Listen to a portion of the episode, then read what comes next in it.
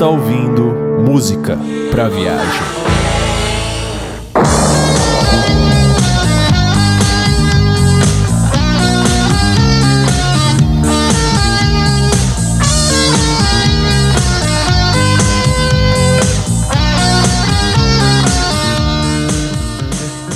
Bom dia, boa tarde, boa noite, habitantes do planeta Terra e amantes da mais linda de todas as artes, a música.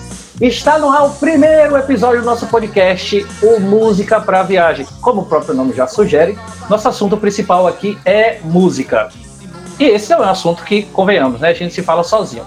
Por isso, tenho aqui ao meu lado as presenças virtuais de outros quatro lindos viajantes musicais. Vamos começar as apresentações em sentido horário, porque eu quero, eu quero assim, pronto. Ao meu lado esquerdo, eu tenho o produtor mais sagaz da música brasileira, o cara que descomplica a música, o Vitor. Saudações ouvintes, eu queria entender melhor esse sentido horário aí do Eric, não sei, né, de onde você tirou que tá todo mundo em sentido horário.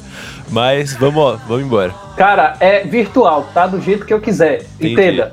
Tá, beleza. É, é um sentido horário da Matrix, é isso? Ok, tá certo. Ok. Uh, seguindo ao lado esquerdo do Vitor, temos a maior fangirl de YouTube que você respeita. A menina do comportamento meio avermelhado, a Dudes. Opa, pessoal, tudo bom? Estou aqui para provar que tudo que o YouTube faz está interligado. E outros assuntos também. Adorei. Tudo que o YouTube faz tá em Ok. sentido horário. Exatamente. Não. Não. Ok. E ao lado esquerdo da Dudes, temos a maior empreendedora musical da história. A menina que vive ouvindo músicas por aí, a fofinha da Julie. Gente, eu adorei isso de maior empreendedora musical da história, hein? Olá. E fechando nossa mesa digital virtual em sentido horário, temos ao lado esquerdo da Júlia e ao meu lado direito a sister mais linda de todas e a melhor comunicóloga musical que você já conheceu. A menina que tem uma alma musical, Júlia Ravena. Oi, gente. Eu tô aqui muito imaginando essa nossa mesa virtual. Meio que me perdi quem tá do meu lado, mas é isso aí, vamos lá. Ó, eu só queria dizer que, baseado nessa apresentação do Eric, a gente veio já mudar, aproveitar que é o primeiro, mudar o nome do podcast pra né, Liga da Justiça, os Vingadores da Música. alguma coisa assim. Ia dar super certo, né? porque. Porque a gente tá começando com uma autoestima assim que, pô. Gente, por favor, eu passei horas para escrever esse textinho. Fala que gostaram. Então, pessoal, como eu já falei no início, esse é o nosso primeiro episódio aqui do Música para Viagem. E eu queria começar, né? Que eu queria que vocês falassem um pouco sobre ah, o podcast, o que é o Música para Viagem e como né, a gente teve essa ideia brilhante de construir esse projeto juntos aí. Pode começar com o Vitor. Bom, eu na verdade eu fui o último a entrar na, na panelinha, na patotinha aqui, que veio formar eventualmente o Música pra Viagem, né? Nós todos somos pessoas que temos canais no YouTube sobre música, cada um fala sobre música sob o seu viés, com o seu enfoque, de formas diferentes, cada um tem uma formação diferente, como o Eric falou. E a gente se juntou para inicialmente para se ajudar, para trocar informações, eventualmente veio a ideia de fazer um projeto em conjunto. E eu me arriscaria a dizer que esse podcast é talvez a principal fruto desse projeto em conjunto, né?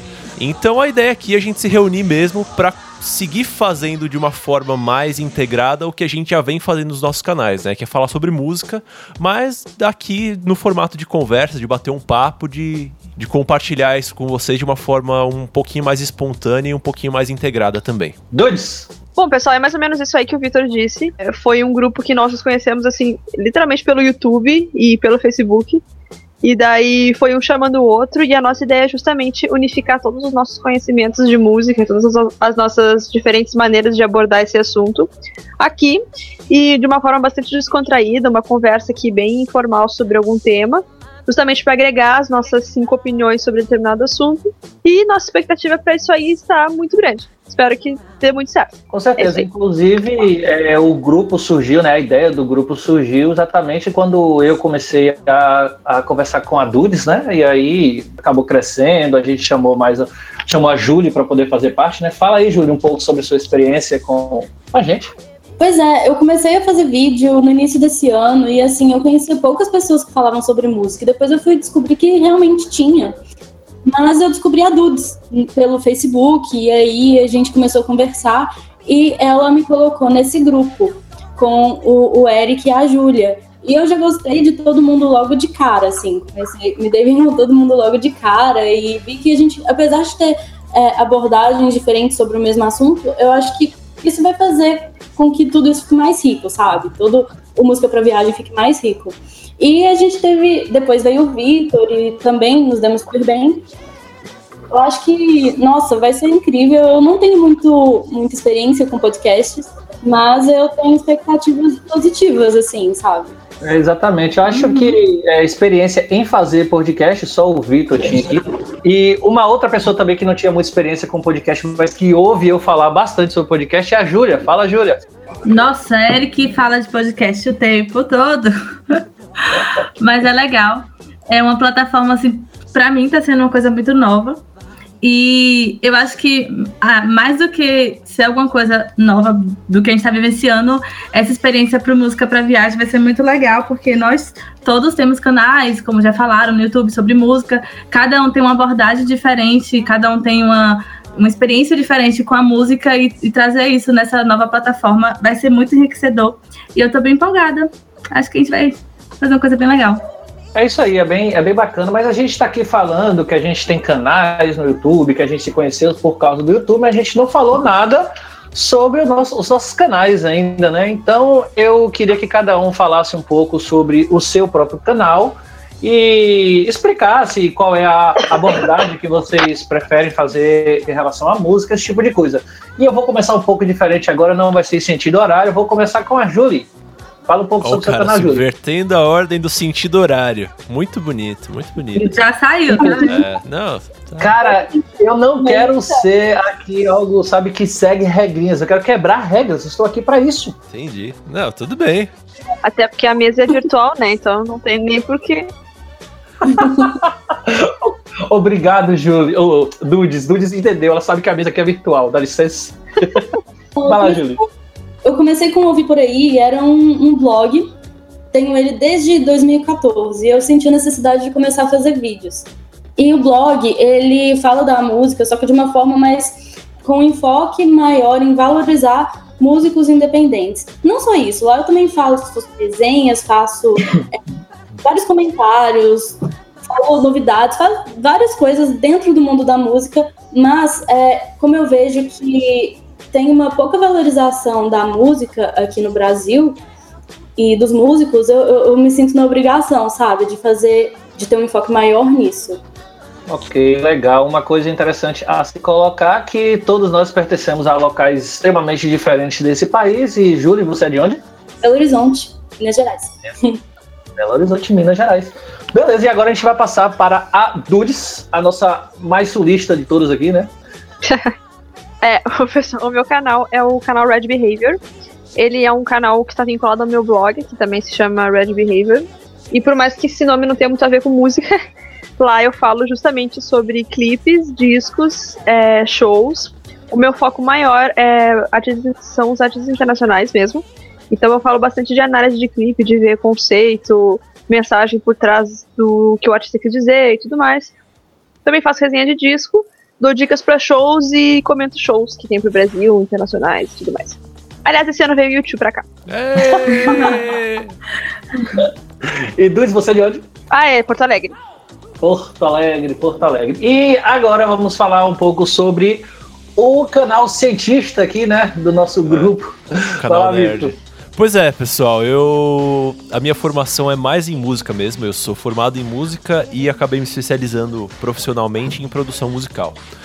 E na produção musical é, é uma área que eu gosto muito porque ela é muito interdisciplinar, né? É uma área que você precisa saber quer dizer, não, não é que precisa, né? Mas assim, é, é desejável que você saiba bastante sobre física, sobre matemática, mas também é desejável que você saiba mais sobre o lado artístico e mais humano da coisa. E eu gosto muito dessa, dessa coisa, dessa mistura de várias disciplinas, de várias áreas do conhecimento, e pensando nisso eu criei o canal O Que é Música.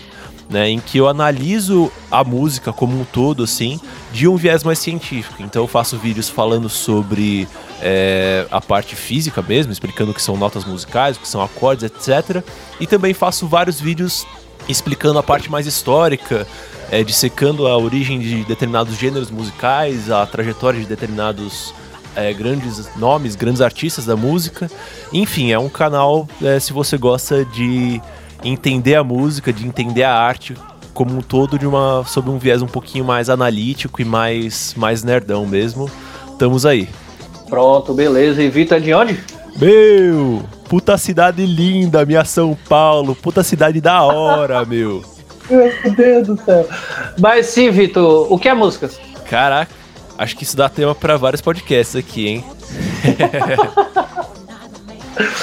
e pra gente fechar essa mesa virtual aqui, a baiana Júlia Rovena. Então, gente, é, o Music Soul é um canal que meu e do meu irmão Eric, né, que está aí.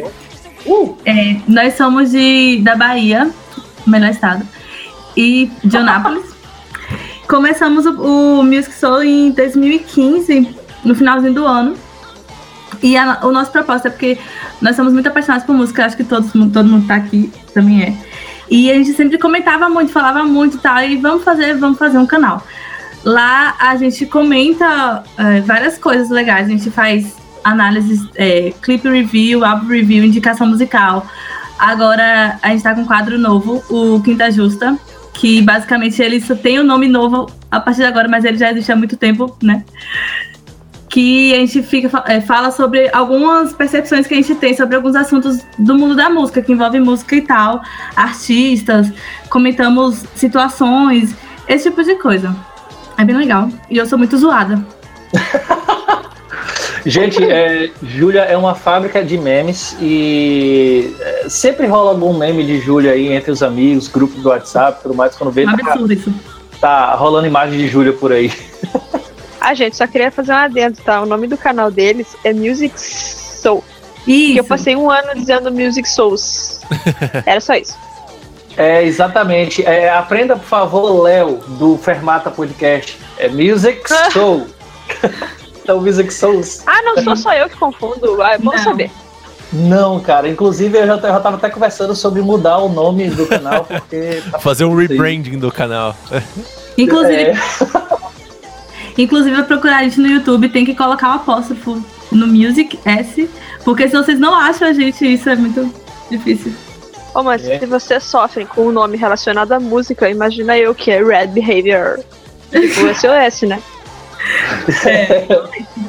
De fato, behavior é uma palavra um pouco distinta, né? Pra poder escrever assim. Pô, behavior é uma das minhas palavras preferidas do inglês, por isso que eu coloquei. Retweet, cara. Também amo essa palavra.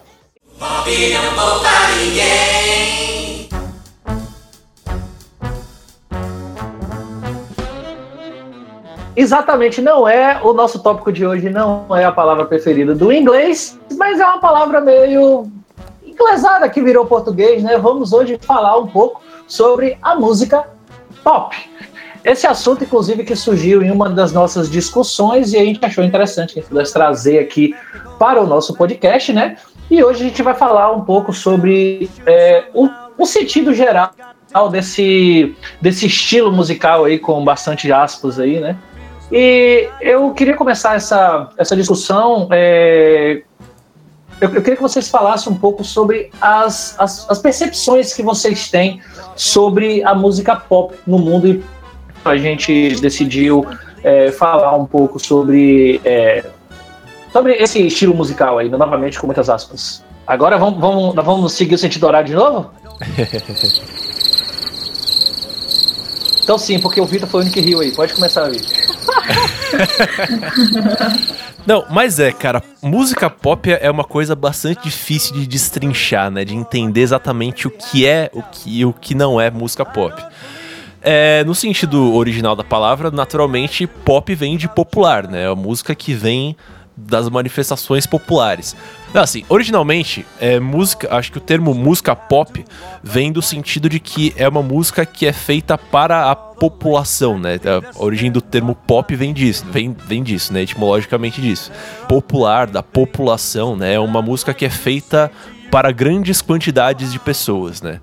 Mas existe também uma né, existe uma diferenciação entre o que a gente chama hoje de música pop e do que a gente chama de, de fato, música popular, né?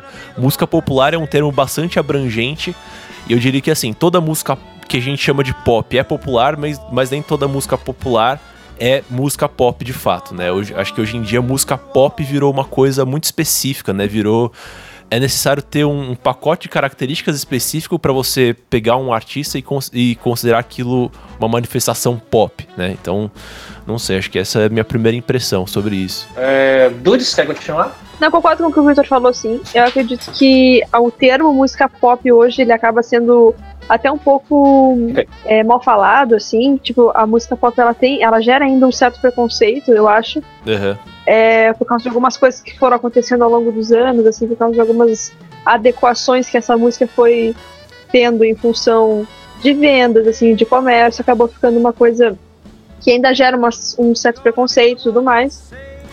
Enfim. é, acho que só, só, complementando e pensando nisso que a Dudes falou, eu acho que assim, é, a música pop, a gente tá pensando na música pop na definição, né, do que é a música pop. Eu acho que o termo pop hoje em dia ele se refere muito a esse universo de uma música que é mais produzida, uma coisa que é feita necessariamente para atingir um número alto de pessoas, né? Porque o que eu quero dizer é o seguinte: você tem uma série de artistas que são, é, entre aspas, da música popular, né? Que fazem, sei lá, ou rock, ou, ou rap, ou sei lá, o que seja. Né, que são gêneros musicais que se, estariam enquadrados dentro da música popular, né? A música, enfim, popular, no, no sentido, uhum. no, termo, no, no, sentido técnico da, da coisa mas que não são artistas pop, né? Porque o pop eu acho que é, é uma coisa que né, passa por essa questão de você ter é, produções mais elaboradas, de você ter uma padronização, de você ter uma subserviência da, da música, a questão da, da indústria musical, né? É, de você ter a produção de clipes em, em massa, né? Para você atingir uma grande quantidade de pessoas, enfim. Tô só aqui pensando, falando alto, certo. pensando alto e tentando entender, tentando chegar a uma conclusão do que, que significaria de fato esse termo é, de música pop. Certo, é. Como já foi colocado aí, né? O pop no sentido da palavra em si, ela é popular e tudo mais. Mas assim, é, lá quando começou a surgir esse, esse, esse termo mesmo de música pop e tudo mais, ela era muito mais tido como uma música eclética, em que é eclética aí com, com aspas, né? Em que a gente poderia unir um pouco do rock, um pouco do dance, um pouco de música latina, um pouco de country, ou é, nada disso e, sei lá, até o próprio hip hop em, em certos pontos começou a ser tido como pop. Sim, né? O que a gente sim, sim. vê muito é o próprio é, rhythm and blues, que é o R&B, né? Uhum. É, tido como de fato música pop, mas para vocês, o que, como é que eu vou reconhecer o que é música pop e o que não é. Um exemplo disso. É, eu posso dizer que o Coldplay é pop, que o U2 é pop e que a Beyoncé é pop? Como é que eu sei aí qual desses três é pop, qual desses três não é? A, a meu ver, todos eles são. Ao meu ver, não. Tipo, eu vejo assim, a Beyoncé sim. Uhum. Mas a Beyoncé, ela tem um pop meio R&B. É, essa coisa é muito complicada. O Coldplay virou pop, Uhum. Não era. Por quê? Tipo. Esse é o ponto. Por quê? Me pegou. Mas, por exemplo. mas eu acredito, assim, falando. falando eu, sou, eu sou fã de Coldplay, então eu vou te dar a percepção bem de fã, assim, nada técnico. Porque mudou assim a temática que eles faziam dos primeiros discos para agora em diante. Tipo assim, tu escuta muito mais as músicas nos rádios. É, isso não é uma coisa ruim, mas é uma coisa que acabou ficando mais comercial. E as músicas, elas têm umas pegadas mais eletrônicas, mais sintetizadas, assim, que não tinha nos primeiros discos, era mais, mais guitarras. Eu não sei de forma técnica. Certo. Júlia, você fala. Já o YouTube eu acho que nunca, é pop, nunca foi pop. Inclusive, eles têm um disco chamado Pop, que foi um disco justamente que eles fizeram um negócio meio experimental. É, trabalharam de forma mais eletrônica, justamente para se adequar nisso. Ele é um disco inspirado nessa parte mais comercial da música. Uhum. Mas eu acho que nos outros, os outros trabalhos deles, eu acho que não. Eu acho que talvez dê para ser considerado talvez um pop rock, assim.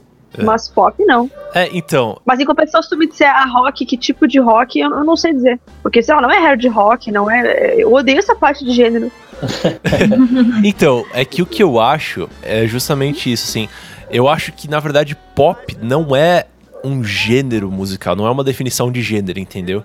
Eu acho que é, a definição de pop tem mais a ver com assim é, como a música é feita e para quem a música é feita, né? Assim, como a música é feita e como ela é comercializada, digamos assim. E acho que isso independe, até certo ponto, acho que isso independe do tipo de música que é, né? Então, obviamente, se você pega esses exemplos que o Eric deu, é, a, a Beyoncé, o Coldplay e o U2, obviamente são, são gêneros musicais diferentes, são, são as características musicais daquilo são, são completamente diferentes.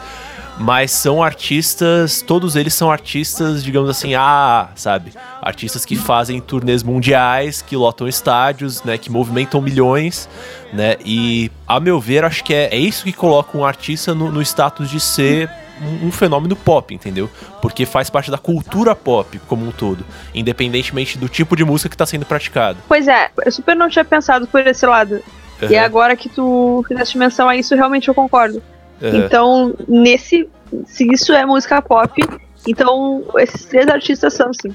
É. Agora uma declaração polêmica. Nesse caso, assim, então daria até pra dizer que, sei lá, esse DC faz parte da cultura pop. Sim, cara, Metallica. Metallica é uma das minhas bandas favoritas de heavy metal. Metallica, Metallica com certeza. Metallica é extremamente pop. Justamente por isso. Porque, assim, independentemente do tipo de música que eles estão praticando, do tipo de mensagem que eles estão passando ali, a forma como a música deles é comercializada pro mundo transforma eles num fenômeno pop. É- é- a minha visão é essa, assim. Não, eu concordo com o que os meninos falaram, assim, eu, eu vejo também música pop nesses dois sentidos, né? O sentido do artista pop, do popular, e da música pop, aquela música chiclete que tem um refrão fácil, que é para as grandes massas. Uhum. E pegando esses três artistas, a Beyoncé, o Coldplay e o U2, eu acredito que eles tenham é, histórias também de, de carreira diferente, né, da banda, da artista, que eles têm perfis musicais diferentes, porém eles são artistas populares, eles são artistas pop.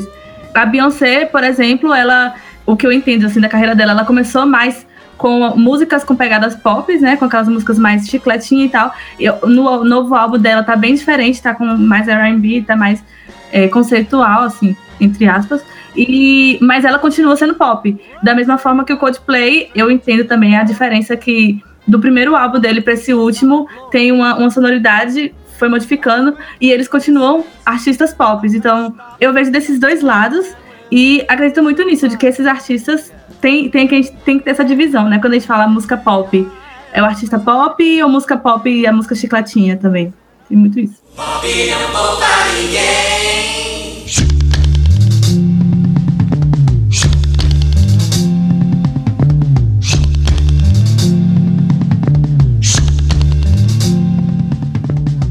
Então, gente, é uma coisa também que vale destacar que a gente está se utilizando aqui do YouTube, da Beyoncé e do Coldplay, porque foram os nomes que surgiram aqui agora, Uhum. mas isso vale para vários outros artistas também, né? Sim. E uma coisa que eu, eu percebo muito, gente, é que o pop, é, em termos de do universo pop, né, que mais nas últimas décadas surgiu esse, esse termo, né, o, o universo pop e tudo mais, ele vai muito mais além do que simplesmente o, vou colocar aspas de novo, estilo musical, porque como o Vitor e vocês já comentaram, não é bem um estilo, né, o pop, mas ele vai muito mais além, ele passa a ser estilo de vida. Por exemplo, é, eu vou vestir, eu vou usar um, um capuz porque o Chris Martin do Coldplay usa, ou porque o Justin Bieber usa, ou sei lá, eu vou usar, enfim, eu vou falar certo tipo de palavreado porque a Rihanna fala assim.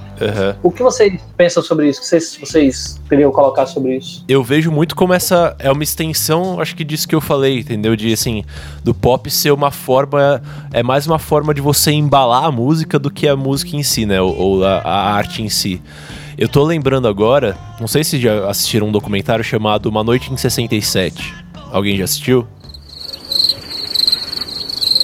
Não, Não. Não? não. Então, é um documentário que fala sobre o terceiro festival da canção é, brasileira de 67, que foi um festival, né? Já, já era época de ditadura e tal. Mas musicalmente, o que aconteceu nesse festival? Foi o festival em que começaram a lançar as bases para o que viria a ser a Tropicália no ano seguinte, né? Então, assim, você tinha uma, um movimento de, de músicos que estavam muito conectados à herança que a Bossa Nova tinha deixado, né? Então, uma série de músicos que se ligavam muito é, no jeito do João Gilberto de cantar, de tocar violão, que era o que estava sendo instituído, entre aspas, como MPB, né? Que era a música a música popular brasileira, né? Inclusive já, já se utilizava esse termo, né? Então era aquilo era MPB e que esse grupo estava valorizando muito como a música é, brasileira de fato, né? E do outro lado da rua, né, do, do outro lado do campinho, tinha a galera da Jovem Guarda, né, que era Roberto Carlos, Erasmo Carlos, a Vanderleia e tal, que era uma galera que estava abraçando a cultura que vinha de fora, né, e formou a Jovem Guarda e tal, e que era basicamente um pastiche brasileiro dos Beatles, né. Uhum. E aí, no meio disso tudo, entrou o Caetano Veloso e o Gil, né, e a turminha deles, e rolava uma rixa entre esses dois grupos, né? Entre o pessoal da MPB e o pessoal da Jovem Guarda. E, tipo, e, e, existia uma hostilidade do pessoal da MPB contra o que seria a influência americana do imperialismo yankee que estava entrando por meio das guitarras elétricas da Jovem Guarda e tal. É uma mentalidade bem idiota, até, a meu ver. Mas. e aí, no meio disso tudo, entra o Caetano, o Gil e tal. E a ideia deles era assim, cara, para que, que a gente vai ficar separando as duas coisas? A gente vamos abraçar tudo, né? E por que, que eu tô falando isso? Porque nesse documentário existe um depoimento do, do Caetano é, falando justamente a respeito disso, de que abraçar esse lance da Jovem Guarda, a influência dos Beatles, a influência da guitarra elétrica, era abraçar a cultura pop como um todo, né? Era trazer a cultura pop para dentro do universo da, da, música brasileira e reconhecer aquilo como uma coisa potencialmente positiva para a cultura brasileira, né? Ô, ô Vitor, é, só uma, uma duvidazinha aqui rapidinho. E isso seria tipo como a ideia do, do hip hop lá no Bronx, tipo, onde você juntava muito mais do que a música, mas era a forma de se vestir, era grafite, era outras coisas. A gente consegue fazer essa, essa relação? Eu acho que sim, é porque assim, no caso da, da Tropicália, o, o hip hop ele foi uma coisa, né, pelo menos até onde eu sei, ele foi uma coisa mais orgânica, né? O hip hop foi uma coisa que foi surgindo ali, que foi aos poucos tomando conta do, do grupo ali, do demográfico. A Tropicália foi uma coisa que me parece que ela surgiu de indivíduos, ela foi, foi uma coisa que surgiu de caso pensado, entendeu? Então o Caetano Veloso olhou, ele olhou a situação e ele falou: Eu vou fazer um movimento que é assim, assim, assado e tem essas características. Então, assim, existe um paralelo possível ali, mas até onde eu entendo, a forma como as coisas surgiram, como essas duas coisas surgiu foi bem diferente, né? Mas, por exemplo, um paralelo que é extremamente válido para Tropicália é o que aconteceu, sei lá, acho que é, 20, 20, 30 anos depois com o Mangue Beach, né, em Pernambuco. Porque o que o, o, que o Chico Science fez ao fundar o Mangue Beach, né, de misturar a música nordestina com o reggae, com o dub, com o rock, foi um, um, uma linha de, de, raciocínio muito semelhante ao que o Caetano fez no, na Tropicália. Mas só tô falando isso tudo justamente porque, lendo essas histórias, você vê que, assim, eles, obviamente, o foco principal dessas pessoas era a música, mas eles estavam olhando para a cultura pop como um todo, né? Então, tanto uhum. na história da, da Tropicália quanto na história do Mangue Beach, existem discussões a respeito da forma de se vestir, da forma de falar, de, sei lá, de repente incorporar palavras estrangeiras dentro da, de músicas brasileiras, né? E eles enxergavam isso tudo como a cultura pop, né? Com, digamos assim, com, com letras maiúsculas. Então, é, acho que é isso, assim, a cultura pop é uma coisa que ela é maior do que só a música em si, né? Então tem a ver com esse pacote de, de diversas características culturais, assim. É, então, Vitor, você colocou uma coisa que foi bastante interessante ali, que é essa rixa, entre aspas, né, de entre estilos musicais, que aí a gente vê, a gente vê bastante nessa rixa com, por exemplo, o, o rock e o que é tido como música pop. Uhum. É, sendo que, pelo que, pelo que eu, que eu entendo, pelo que eu vejo, se eu estiver errado, por favor, me corrijam. É possível também ter o pop dentro. Vocês concordam com isso ou não? Como vocês veem essa rixa, que é algo que a gente estava até comentando, né? Essa, essa ideia de que ah, é, o rock ele é uma música que não é todo mundo que se ouve. Já de resto, é música pop, a gente não pode se misturar. E, ah, esse cara que fazia esse tipo de rock hoje está muito pop, não dá mais para ouvir. O que, que, vocês colocam sobre isso? Eu sei que vocês têm muita raiva dessas coisas, então bota essa raiva para fora agora, meu povo. Comece, Júlia. É falar sobre esse, Eu acho muito complexo, assim, porque eu tenho muitas visões sobre isso. Eu acho que gostar de um estilo, primeiro, ele não, não anula você gostar do outro, mesmo não sendo estilo pop, que a gente já discutiu, que eu tô confusa agora, pera. Eu fico confusa, gente. É assim, a questão, né, é ter um artista rock que começa a ser mais pop ou ter um estilo gostar de um e outro, basicamente, né? Isso, exatamente, porque é, o que a gente vê muito de comentário é, é, de que, pô, esse artista que ele fazia esse estilo, que ele fazia um rock, por exemplo, o exemplo, né, que é mais, mais simples de se dar aqui. Ah, esse artista fazia um rock, ele tocava desse estilo, eu gostava muito dele. Sim. Ah, mas esse álbum tá muito pop, não dá pra, pra gostar mais. Sim, eu, eu tenho experiências de ter raiva de artistas por causa disso. Não que eu escute rock e não escute pop. Eu escuto de vários estilos musicais, assim, e gosto de todos. Quase todos. Mas, eu, por exemplo, não, não sendo rock, mas pegando um outro um exemplo, a Lorde. Recentemente ela lançou uma música nova, álbuns novos, que tá bem voltada pro pop, que tá bem diferente do que ela é, trouxe no primeiro álbum. Eu gostei da música e tal, mas eu fiquei me questionando por que, que ela tá tão pop agora? Por que, que ela não continuou com a mesma batida, com a mesma pegada que ela tinha? Por que, que ela se meio que foi mais pro popular mesmo, fez uma música com um refrão rápido, com a, com uma letra assim, bem mais ou menos, e lançou, sabe? E eu fico pensando às vezes se isso é uma questão mais comercial ou se tudo bem que o próprio artista ele pode querer ser mais assim, ele pode, ele tem o direito de estar tá mudando de ritmo, de estar tá mudando o estilo dele, mas é, entra muito essa questão. Por que, que é tão comercial e por que parece que é tão comercial ele tá fazendo música só por fazer? E por que você acha que é isso? Acho que isso só acontece porque as pessoas compram, não tem segredo por trás, é isso mesmo. Mas eu, sinceramente, nunca tive nenhuma raiva de nenhum artista que passou tipo, do rock pro pop. Mas não sei, eu ainda tô com minha opinião sobre Ah, eu acho Mas... assim, eu acho duas coisas, assim. Esse sentimento que a Júlia passou em relação a Lorde, eu passei igualzinho. Só que eu acho assim, ó, por exemplo, assim, tem alguns artistas que a gente já tá mais acostumado porque eles estão em cena há mais tempo. Então eles, eles vão mudando o seu estilo ao longo dos discos. Então quando eles fazem uma coisa tão diferente, não, não choca tanto, não estranha tanto. Vou dar um exemplo, assim, o Linkin Park. O Linkin Park, é, se você pegar os dois primeiros discos, é muito, muito diferente desse último disco que eles lançaram. Tanto que, assim, ó, eu peguei pra escutar, eu só, eu só escutava os dois primeiros, e eu peguei pra escutar esse último, e me deu uma raiva, tá ligado? Eu fiquei, ah, o que, que é isso? Aí depois eu fui parar pra estudar a obra deles e ver que não, que nos outros discos eles já vinham fazendo coisas bem diferentes. Então não foi uma mudança, assim, tão radical. Eu aqui não conhecia tanto a banda. Agora, por exemplo, assim, a Lorde, que a gente tá acostumado com um disco só, que foi o Pure Heroin, que é um disco completamente diferente do que aparentemente vai ser o Melodrama, né, que é esse próximo disco dela. Atenção, senhores ouvintes. Informamos que por motivos de que p... mas demorou pra c... passar essa p... desse podcast. O disco em questão já foi lançado. Agradecemos sua preferência e apreciem o restante do nosso programa. O nome é esse mesmo, Melodrama? Melodrama, aham. Melodrama. Então, assim, ah, ó, okay. é, eu não sei, eu não sei assim se a gente estranha mais, porque a gente não conhece outros trabalhos dela e é uma mudança muito mais brusca, né? Ou se. É porque, na verdade, assim, eu, eu, a minha primeira reação ao ouvir foi de raiva. Foi tipo assim, mano, que que é isso? Que merda, não sei o quê. Só que depois eu parei e fiquei assim, cara, por que, que eu tô assim? Se eu gosto tanto de música pop, eu realmente escuto, escuto praticamente todos os gêneros. Então eu não entendi por que, que eu tive essa reação. Só que depois eu parei e pensei assim, não, é porque eu tava esperando um novo disco, um novo Pure Heroine. Tava esperando que ela continuasse com aquela linha meio baixo astral, meio dark, que ela fazia. E ela fazia um troço felizão pra balada, não que eu ache ruim, mas não é o que a gente tá esperando.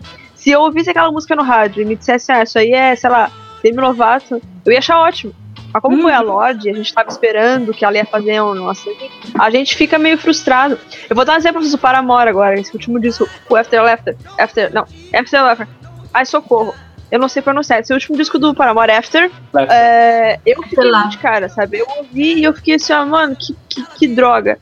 Eu não consegui gostar. Eu até tenho que ouvir de novo pra dar outra chance, porque eu gosto muito do, do Paramore. Mas eu vi que muita gente gostou, sabe? E não sentiu essa, essa mudança. O que me uhum.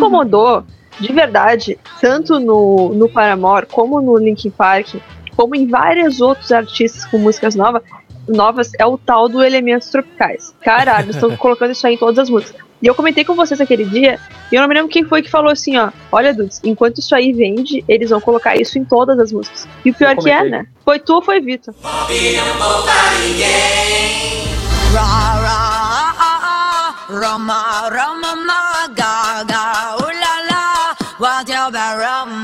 Agora, é uma, uma coisa assim que a Julie comentou e você acabou de comentar, Dudes, que eu quero puxar esse papo, que é a questão do mercado. Eu é, outro dia fiz um, um, vídeo tal que a gente até que a gente comentou, que eu comentei sobre a questão do sertanejo aqui no Brasil fazer tanto sucesso, tá tão é, é, tá, faz parte da, da cultura pop brasileira. Olha mais um termo que, que a gente vem usando nas últimas décadas, né? Mas assim, é uma coisa que eu sempre fiquei pensando. Ele faz parte, o sertanejo, ou mesmo é, o pop, da forma que é. Ele faz parte da cultura pop porque a gente realmente gosta ou porque a gente realmente compra, ou a gente compra porque é a única coisa que nos é dado, que é jogado na cara da gente assim o tempo todo. Um exemplo disso é porque você, você acabou de comentar que a Lorde ela mudou e eu fiquei meio assim, mas é porque você esperava a Lorde, pelo menos é a forma que eu vi, né? Você esperava a Lorde, você não esperava mais um pop. Exatamente. Foi bem uhum. isso.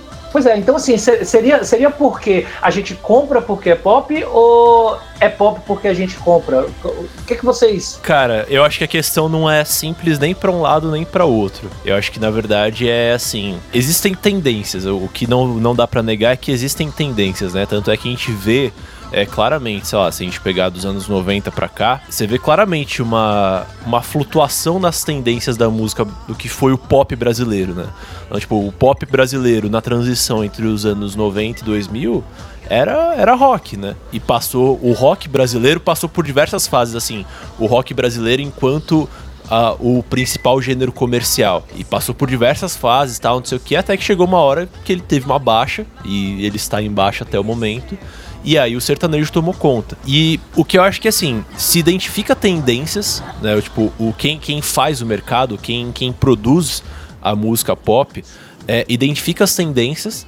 Ah, tipo, o pessoal tá tendendo a gostar mais disso. Só que aí, a partir disso, eles passam a investir em massa em um único setor, entendeu? Então, assim, você Sim. vê. Eu acho que o público ele sempre vai ter, por natureza, ele sempre vai ter uma predisposição a gostar de várias coisas diferentes né? Só que aí você, a cada dado momento, você pega e você identifica, ah, o pessoal tá gostando um pouquinho mais de rock do que das outras coisas. Então eu vou encher o rádio só de rock, só de rock, só de rock, e o pessoal vai ter que consumir só isso, né? E aí o pessoal acaba ficando anestesiado e ouvindo só aquilo que é oferecido. E é, mas aquilo que foi oferecido é, foi baseado em uma tendência que foi identificada anteriormente, entendeu? Então acho que é, um, é meio que um ciclo vicioso, assim, então acho que assim, eventualmente, daqui a alguns anos, esse, esse monopólio que o sertanejo tem, eventualmente ele vai acabar. Só que aí uma outra coisa vai tomar o lugar dele, né? E acho que é a coisa vai, vai meio que nisso, né? Tipo, o pessoal tem uma predisposição a se acomodar em uma única coisa e quem faz o mercado, quem controla o mercado, a indústria musical, se aproveita dessa predisposição. E acho que é uma é meio que uma retroalimentação assim. Então você acha que esse início ele é orgânico? É você pegar essa, essa tendência orgânica e, e transformar em dinheiro. É, o, o, início de tudo é, é sempre orgânico. É, a meu ver, é, é isso, né? Tipo, nada do que a gente vê hoje como indústria musical, nada disso surge já como indústria, né? Tudo surge, tudo parte de alguma coisa orgânica. Mas é aquela coisa orgânica é assimilada e transformada em uma coisa é, mais comercial e a partir disso se massifica, né? É, a gente tem, sei lá, o caso do, do Elvis, né? Que surgiu ali o rock and roll com o Chuck Berry, que não sei o que, que era uma coisa orgânica, né? Era um pessoal tocando blues mais rápido, né? Vocês já contaram essa história no canal de vocês, eu também já contei um pouquinho no meu canal. Foi uma coisa que partiu como uma, uma manifestação popular, é, digamos assim, genuína. Né? Mas a partir disso chegou o pessoal da indústria musical, né? Os o pessoal com dinheiro que queria fazer mais dinheiro pegou, identificou que existe uma tendência, tipo, ah, o pessoal está gostando mais de rock. E aí eles pegaram é, descobriram o Elvis e transformaram ele num, num fenômeno pop a partir de uma tendência orgânica que já existia, né? Então é isso, existe, tem que existir uma predisposição dos dois lados para você ter um, um, um, fenômeno como foi o Elvis ou como é o sertanejo hoje em dia, entendeu? Uhum. É, que eu tô comparando essas duas coisas só em termos de assim, de, de assimilação popular, né? Não, enfim, acho que vocês entenderam. Sim, sim, sim. sim. O que vocês pensam sobre isso, gente? Se alguém ia falar mais aí. Eu ia fazer uma colocação. Mas era. Eu não sei se pega muito o que o que Vitor falou. Era, eu tava pensando antes da, de você citar o sertanejo, que é como que a gente está muito acostumado com pop e quando tem um efeito contrário, por exemplo, um cantor que ele sempre lança pop e ele de repente lança um álbum mais diferente, com uma pegada mais bem diferente mesmo do, da, do, do popular que a gente conhece, é estranha e às vezes esse próprio cantor ele entre mil aspas, entre mil milhões de aspas, ele é boicotado pelo público. Sim. Porque um exemplo que eu, eu vi, assim, eu escutei muitas pessoas falando e tal. Quando a Rihanna, hoje é um, tá um sucesso e tal, mas quando a Rihanna lançou Ente, todo mundo estranhou, porque ela sempre lançava, todos os álbuns dela são mais pop, são mais fáceis, músicas mais baladinhas, é, farofi, farofeira, né, como o pessoal chama. E o Ente não, o Ente ele, ele mostra mesmo é, letras bem elaboradas, ele mostra a voz da cantora, foi um álbum bem elaborado, assim, questão, outros, outras questões técnicas e conceituais que estranharam e as pessoas não gostaram. E assim, eu vejo muito isso também, essa troca. Tanto de quando vira pop ou quando passa do pop pra uma coisa além. Aconteceu Foi. muito isso com a Lady Gaga com o disco Art Pop. Sim, sim. Porque primeiro ela lançou. Primeiro não, né? O disco. Acho que o disco mais famoso dela foi o Born This Way. E aí depois quando ela lançou o Art Pop, que é bem diferente, assim, ele é, tem uma, uma vibe, assim, bem mais, bem mais diferente. Foi, assim, meio mal visto. O próprio Lemonade, antes de ser endeusado, endeusado da, da Beyoncé, o povo ficou meio estranhando. Uhum. Eu me lembro. Porque tem muitas questões por trás. Do, dos álbuns. E aí as pessoas é. não estão mais acostumadas a, a, comprar isso, é acostumada a comprar o, o, óbvio. Exato, o pessoal sempre tem uma predisposição a ficar no, no que é cômodo, né? Então, se você já você conhece o trabalho de um artista, você independentemente você saber que ele é mais conceitual, que ele é mais pop, você sempre vai tender a esperar que ele faça mais do mesmo, né? Sim. Ou, ou assim, o, o, público de uma forma geral. Mas acho que isso é uma coisa legal, só queria pegar esse, esse gancho que vocês falaram, só para fazer um comentário. Que assim, eu acho que, é, pensando no, no que eu falei lá no começo, de que o pop, assim, ele tende a ser mais uma forma de você embalar, de você produzir a música, é, independentemente de que tipo de música seja, para aquilo se tornar mais vendável e tal. E assim, eu acho que não, não é uma regra absoluta, mas de uma forma geral, no momento que você faz isso, no momento que você é, pega e você produz a música para aquilo ser atingir as massas, existe uma tendência de que aquilo perca um pouquinho do valor artístico, né? De, de que aquilo perca um pouquinho da expressão da expressão individual do artista mesmo, né? Porque o artista ele tem que conceder um pouquinho da sua expressão para aquilo ficar mais vendável, para aquilo ficar mais é, massificável.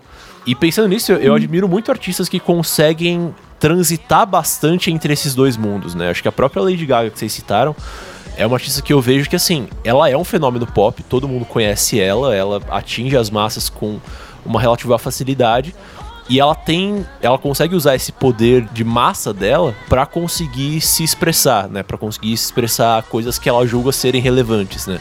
E acho que isso é, é uma coisa muito admirável, assim, que acho que talvez poucos artistas nesse ramo mais pop, pop mesmo tenham. Nossa, a gente pode citar aí a própria Lady Gaga, depois que ela lançou aquele álbum de jazz, o Chick to Chick, e tem, e tem também a. Aqui no Brasil, a própria Ivete Sangalo, né? Que ela transita muito bem entre estilos.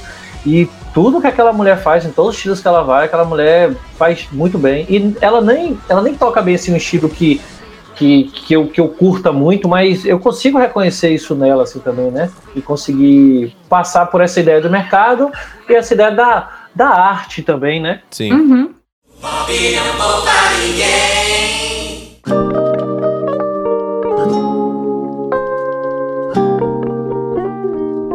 Então, é, pegando só o gancho, eu queria comentar de um vídeo que você lançou uma vez, é, falando so, sobre a polêmica do Emicida, né? Que ele teria falado é, sobre o sertanejo e tal. E nessa matéria que você comentou, existe uma, uma, declaração dele que ele fala exatamente isso, né? De que existe a música enquanto arte, existe a música enquanto indústria.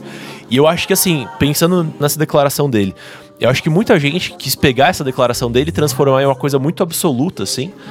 Mas na verdade eu acho que essa, essa relação da música arte, a música indústria, ela é uma coisa muito mais fluida, né? Então acho que às vezes, dentro de um, de um mesmo álbum, ele pode conversar um pouquinho com a indústria em certas composições e um pouquinho mais com a arte em certas outras composições, né? E acho que essa relação entre arte e indústria é uma coisa muito mais fluida do que a gente costuma enxergar. Eu só queria fazer esse adendo. Lado A, lado B do disco. Lado A é, aquele, é. aquela parte que depende, lado B é o que você gosta. Exato, exato. pois é, entendo, mas aí vem o um ponto, né? Tem a parte da a música como arte, a música como mercado e tudo mais. E aí a gente já viu aqui, que a gente já falou aqui sobre os dois movimentos, né? Quando você sai da, entre aspas, arte e vai para o mercado, ou quando você sai do mercado e vai para a arte. Vocês, é, vocês conseguem ver a junção desses dois, desses dois lados, o lado da música do lado da música arte, ou um ele degrine o outro e pronto, não tem, tem muita junção aí. Não, então, eu acho que é isso, assim. Óbvio que existem extremos, né? E acho que óbvio que existe um. Você pode chegar num nível é, de expressão artística que a coisa fica tão complexa, que fica tão. Tem um, exemplo legal para isso. Na época que eu tava fazendo a minha pesquisa do TCC, eu tava lendo sobre estilos de produção musical e tal. E o cara. Eu vou dar um exemplo que é bem nerd, tá? Mas acho que ajuda a entender ele falava sobre estilos, né? Sobre, sobre diferentes estilos de produzir uma música, estilos de gravação, estilos de mixagem e tal. E uma, um dos eixos que ele dava para diferenciar os diferentes estilos, ele fala assim, que existe o eixo entre a música ser centrípeta e a música ser centrífuga. Tá, isso ficou muito nerd, mas eu vou explicar. Se vocês lembrarem das aulas de física do colégio, é o que, que, acontece? A força centrípeta é, é a força que faz o movimento circular e que puxa o objeto que está na, na borda do círculo para o centro né? Por exemplo, a força gravitacional. E a força centrífuga é o oposto. É a força que supostamente é, empurraria as coisas que estão no centro para fora. Então o cara fala isso, assim, que quando você faz uma música que é muito artística, que é muito é, só para você, aquela coisa que ninguém mais consegue entender, você tá fazendo uma música extremamente centrípeta. E quando você faz uma coisa muito que é puramente para fora, que é só para você vender, que é só para você atingir outras pessoas e, e, que aquilo não tem nenhum tipo de valor em si, você tá fazendo uma, uma coisa extremamente centrífuga, né? Então eu só, só peguei esse exemplo só, só para ilustrar é, essa, essa questão. E eu acho que é isso, assim, a música ela sempre pode ser feita é, no equilíbrio entre essas duas forças, entendeu? Obviamente existe coisa que é puramente só para vender e que não tem nenhum valor artístico dentro daquilo, né? Os compositores de jingles e de música para comercial que o digam, né? Que aí é um ponto, em, é um ponto em que a música se torna extremamente é, utilitária, né? E deixa de ser uma expressão artística. E existe um ponto em que a música ela é puramente uma expressão artística, em que o artista está pensando só nele e está pensando só no que faz sentido para ele e que ele está pouco se lixando para o que as outras pessoas vão entender, o que é, como que aquilo vai impactar em outras pessoas, né? Então são dois extremos é, e, e, eu acho que a música que a gente ouve, a música que a gente consome no dia a dia, na verdade ela tá transitando sempre ali no, no meio meio do caminho entre os dois, né? Então acho que assim, naturalmente, a música pop, ela tende a estar tá mais pro lado da, da música centrífuga, né? A música que aponta sempre para fora e nunca tanto para dentro. Mas ela sempre tem que ter algum nível de expressão é, artística, algum nível de expressão musical para fazer algum sentido, né? E é isso, eu acho que, eu acho que as, as, duas coisas não são mutuamente exclusivas, né? Acho que, pelo contrário, elas são complementares e pra música se tornar rica, ela, ela precisa das duas coisas. Perfeito, eu estou digitando com os dedos dos pés porque com as mãos eu estou aplaudindo. Lindo, lindo demais isso.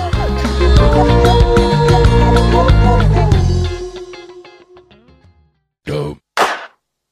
Dope, dope, dope, dope,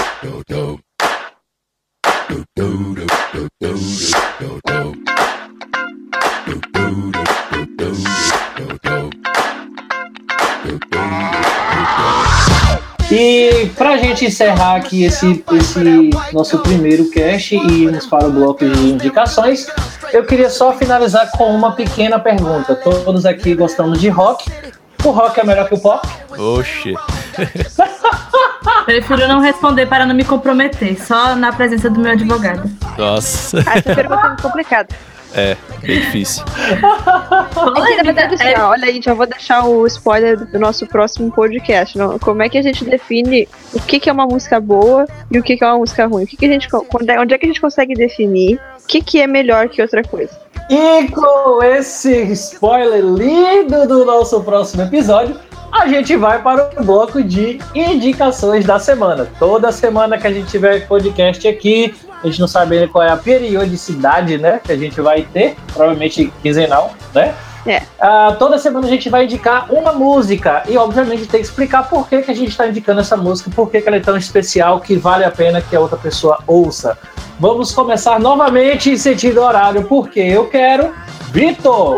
Nossa, cara, eu falei muito, deixa eu por último. Então vamos começar com a Júlia, porque a Júlia, a Júlia foi a última, então vou começar com a Júlia só pra sacanear. Júlia, manda brasa. Tá.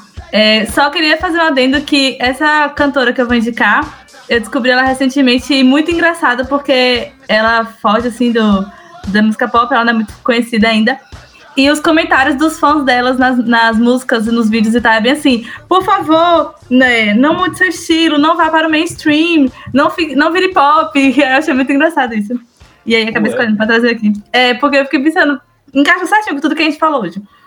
E a música é. Gente, perdoa meu inglês, tá? Confidentially Lost, da cantora Sabrina Cláudio. I'm alone, but I'm not lonely. Comfortably indulging and trying to get to know me. I'm just an outline of what I used Constantly evolving, steadily revolving.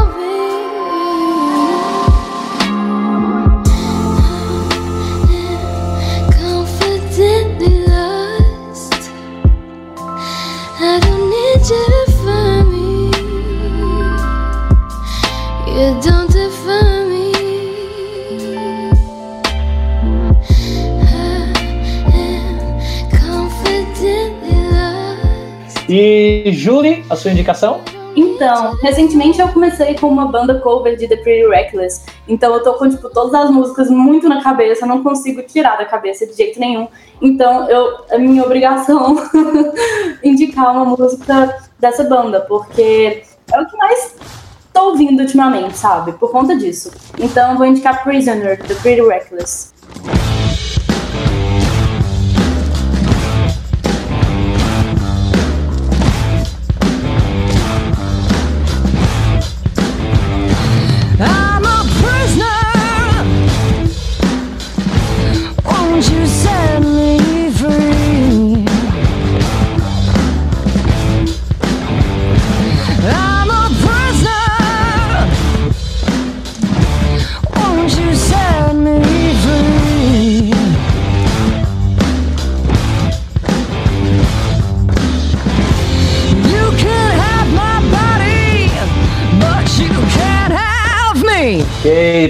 Perfeito. Dude, sua vez. O primeiro podcast aqui, é minha primeira participação. Não podia indicar outra música que não fosse do YouTube. E, então eu vou escolher um disco pop. E eu vou falar, vou indicar pra vocês hoje a minha, uma das minhas músicas preferidas desse disco, que é a música Gone. É uma, uma faixa muito, muito interessante do YouTube, desse disco pop. E eu acho até que ela é uma das melhores do YouTube inteiro. assim. Fica aí a, dis- a dica. Gone.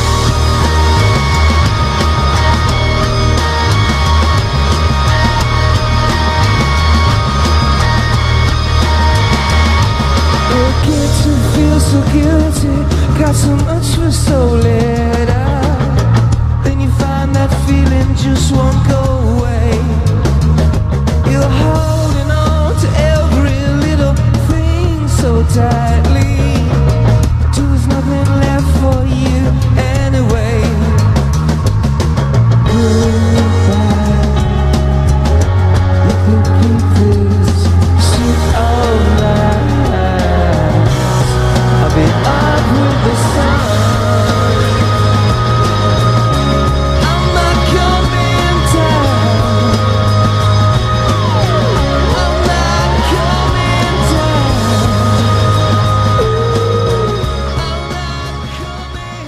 E Vitor, você quer indicar agora ou quer que eu indique primeiro e depois você indica?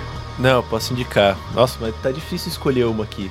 Eu tinha pensado inicialmente, mas eu resolvi reconsiderar. É, eu vou indicar uma música do Criolo, um dos meus artistas favoritos da- dos últimos tempos da música brasileira. E uma das minhas músicas favoritas dele é uma música que é totalmente lado B, né? Que é, ela é do, do mesmo disco que tem músicas famosas dele, né? Tipo, Não Existe Amor em SP e Subir os Dois Tiozinho e tal.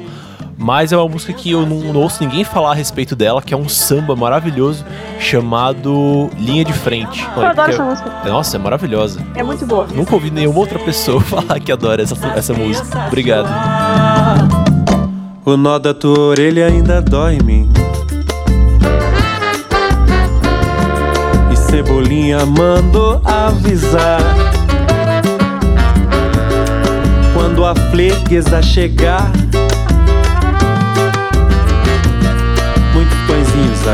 degustar. Magali faz a cadência da situação.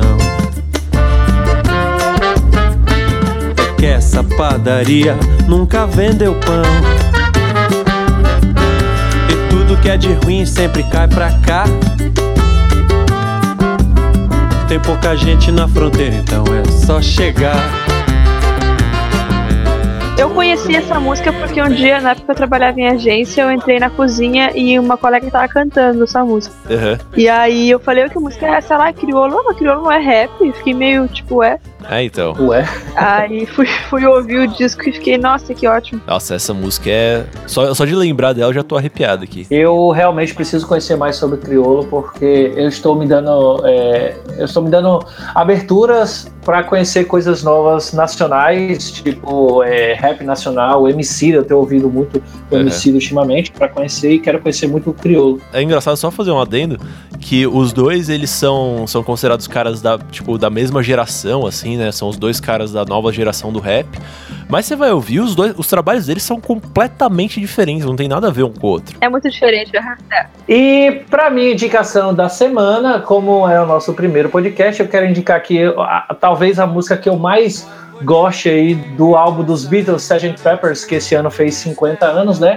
Vitor fez aí um vídeo maravilhoso em homenagem a ele. E eu vou indicar a música With a Little Help from My Friends. Salvo engano, é a segunda música do álbum e é a música que eu mais gosto do álbum inteiro aí. Bem legal, aí.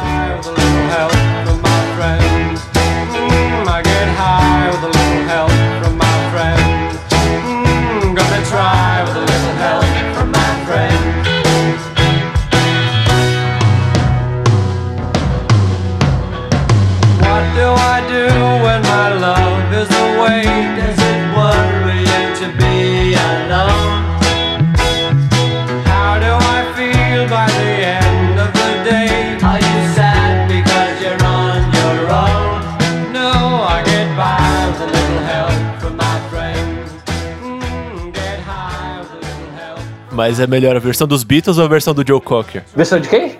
A versão dos Beatles ou a versão do Joe Cocker? Cara, eu gosto das duas. Eu gosto das duas. Vou dizer que, que- vou dizer que eu já ouvi muito da- das duas, mas assim, eu acho que eu gosto da- do, do jeito que os Beatles cantam, sabe? Aham. Que o Ringo ele tem aquele estilo bem peculiar dele de, de cantar e não sei, eu acho que eu acho que eu fico com os Beatles. Eu nem vou dizer qual das versões que eu prefiro, que é pra não deixar polêmica. Depois eu conto em off pra você. Mas é uma terceira, não é nenhuma dessas duas aí. Eita, nós. Eita bagaceiro. É do Easy All Stars?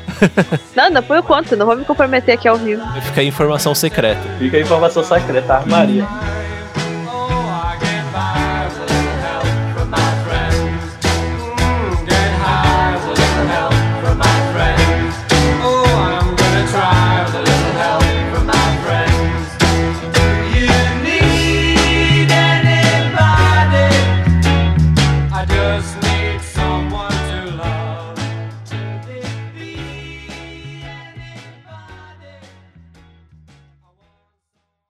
E com essa informação da área 52, a gente finaliza o nosso primeiro podcast aqui, o Música para Viagem. E, pessoal, se despeçam, por favor.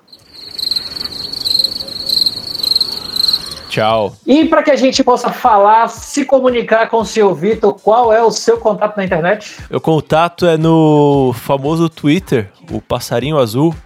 É arroba Victor Y Camilo. É, é isso aí. Me acha aí no, no Twitter. Procurem também o canal O Que é Música no YouTube.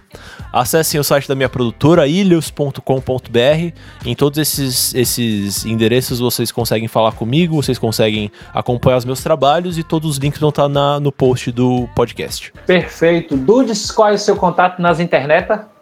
Vocês me encontram em quase todas as redes sociais com o arroba Dudesparrow. O, o S do Dudes é o mesmo S do Sparrow, que nem Jack Sparrow. Dude Sparrow. Pelo amor de Deus, deixa isso na descrição.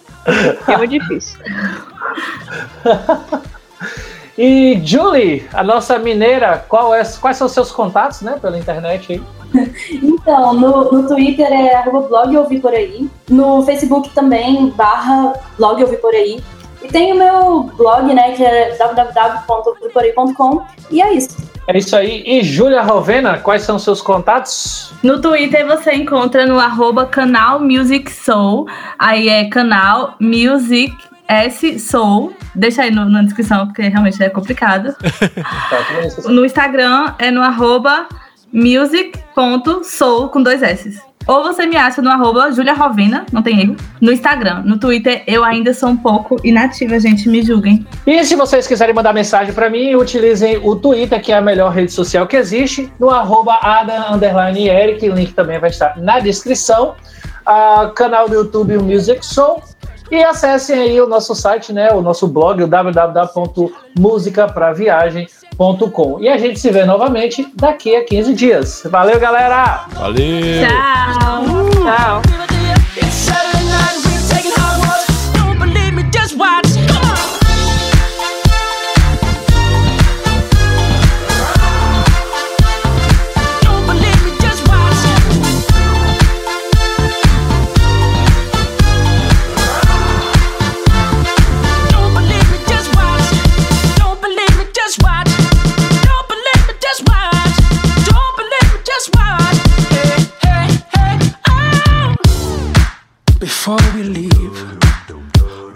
I'm gonna tell Harry Potter a little something. Dark Lord, funk you up. Dark Lord, funk you up. Dark Lord, funk you up. Dark Lord, funk you up. I said, Dark Lord, funk you up. Dark Lord, funk you up. Dark Lord, funk you up. Dark Lord, funk you up. Come on, curse, just cast it. If you got the mark, then blast it. If you're pure blood, we'll have it. No need to fear the dark magic. Come on, curse, just cast it, no need to fear the dark magic. It's Saturday night, we're taking high.